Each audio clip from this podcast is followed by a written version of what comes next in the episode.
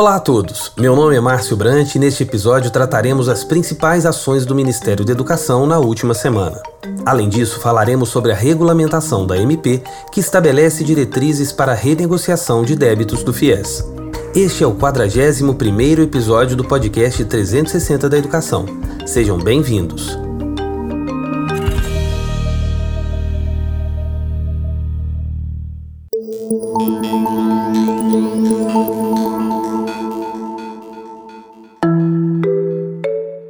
Confira o giro da semana.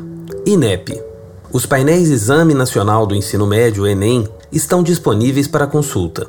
A plataforma faz parte do INEP Data, formado por um conjunto de painéis de BI no portal do Instituto que visa facilitar o acesso às informações produzidas pela autarquia e disponibiliza informações como as notas por área de conhecimento das escolas particulares do exame desde as edições de 2010 a 2020. FNDE o Fundo Nacional de Desenvolvimento da Educação está distribuindo para escolas públicas de todo o país acervos que contêm livros literários vencedores do concurso Faça Parte dessa História, promovido pela autarquia. O certame contou com a participação de estudantes das redes públicas de ensino médio e fundamental. As obras foram submetidas a uma avaliação de especialistas, resultando em três vencedores entre os estudantes do primeiro ao quinto ano, três ganhadores do sexto ao nono ano e outros três entre os estudantes do ensino médio. CAPES. A CAPES prorrogou para 21 de fevereiro o período de inscrições para o segundo Prêmio CAPES Talento Universitário. O público-alvo são estudantes que realizam o Exame Nacional do Ensino Médio, Enem, de 2019 ou 2020 e ingressaram na educação superior em 2021.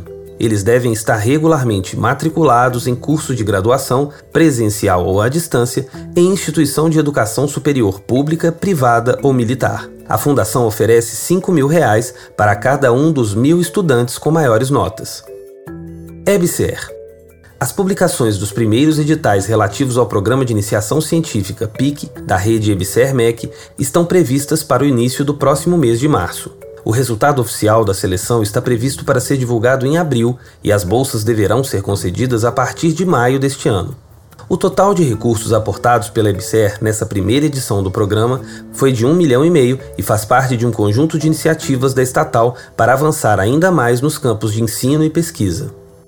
MEC o governo federal, por meio da Secretaria de Educação Básica do Ministério da Educação, lançou um edital para fomentar projetos diferenciados que integrem a educação de jovens e adultos à educação profissional, levando em conta as singularidades deste público. A data limite para submissão das propostas é até o dia 25 de março e os resultados preliminares estão previstos para o dia 30 de março.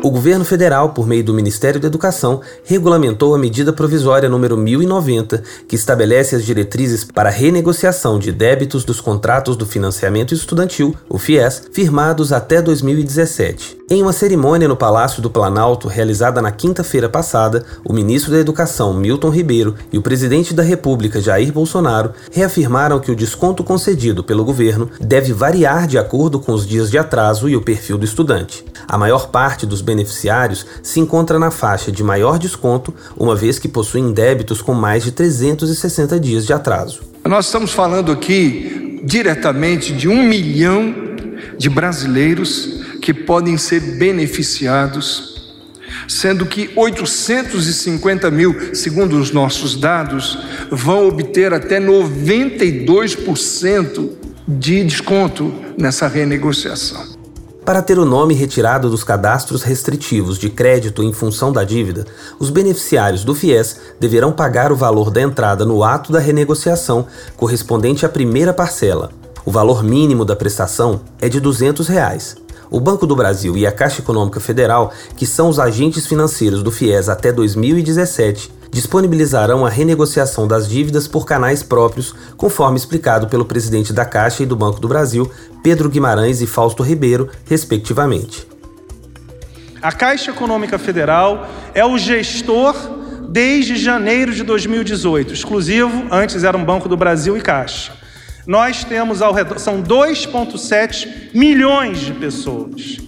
E ao redor de 800 mil se beneficiarão na Caixa, O Fausto vai falar no Banco do Brasil, mas deve ser ao redor de 300 ou 400 mil. Então, hoje, quem está devendo e quiser pagar, com todas as informações do Ministério da Educação, neste momento já vai saber quanto tem que pagar e quanto que é o desconto. E, como o próprio Ministério falou, a janela é de 7 de março até 31 de agosto e nós estamos totalmente preparados. Não há necessidade de ir às agências. Vocês podem realizar o pagamento. Então, nós já vamos fazer esta questão social do FIES, em especial também pelo aplicativo do Caixa Tem. As renegociações da Caixa, que detém cerca de 70% das operações aptas, serão realizadas no CIFES Web, já está disponível para simulações. Já para o Banco do Brasil, o canal utilizado será mobile, feito pelo aplicativo do banco. Essa contratação será simples e ágil diretamente no app do Banco do Brasil no celular. Então, a partir do dia 19 de fevereiro, aqueles que têm direito à renegociação receberão uma oferta ativa na tela de entrada do app no seu celular. Será possível simular as condições de renegociação à vista ou a prazo, incluindo valores de entrada e prestações. Apesar do foco na internet e na mobilidade, não estão descartada a opção presencial nas agências do Banco do Brasil para aqueles que não possuírem meios ou condições de acessar via computador ou celular. Para a Caixa, a renegociação será realizada no endereço cifesweb.caixa.gov.br.